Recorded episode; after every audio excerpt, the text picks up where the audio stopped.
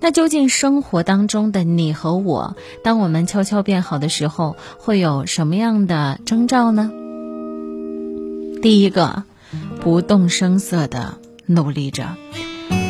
今年中考有一个叫做张心妍的女孩火了，总分七百七十分，她考了七百五十七分，将近满分。十二门功课八门满分，不少人都说：“哎呀，这个孩子太厉害了。”但是你不知道，厉害的背后是他数十年如一日的努力付出。他家境不好，爸爸白天跑运输，晚上干零活。他有一个身体不好的姐姐和一个弟弟需要妈妈去照顾。体会到爸爸妈妈的不容易之后，他立志要靠学习改变命运。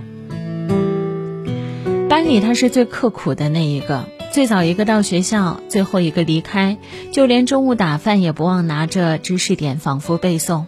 他吃了别人不曾吃过的苦，也收获到了别人不曾体会的甜。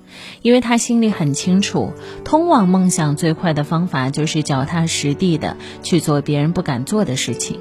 其实，在这个世界上，每个人都会有那么一段难熬的日子。每当这个时候，不妨想一想你要守护的人，想要去的远方，你喜欢的东西。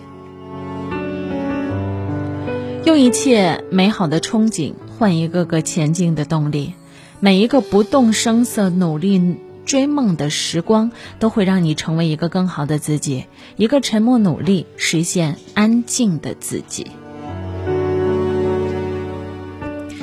第二点，你慢慢变好的标志是放下心中的执念。我想起香港的演员。婉琼丹，她是一个很要强的人，在婚姻当中也是，她会要求老公做事完美。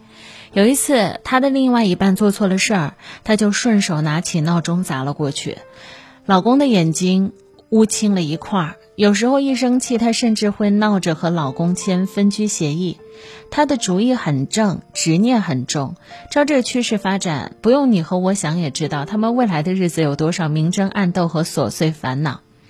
让他改变的是，有一次妈妈来家里住，当时妈妈生病了，大事小事都需要有人费心照顾。她的老公照顾起她的妈妈，尽心尽力，没有半点怨言。看着眼前的老公，她重新思考了家庭的意义。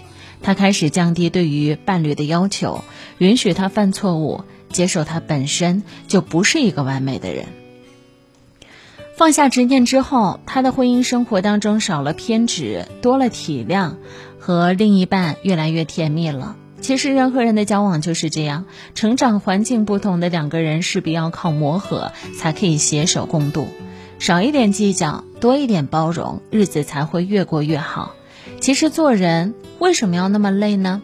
你简单一点，淡然一点，随意一点，善良一点，心宽一寸，路宽一丈。花谢花开，四季温凉，春去春来，皆有美好。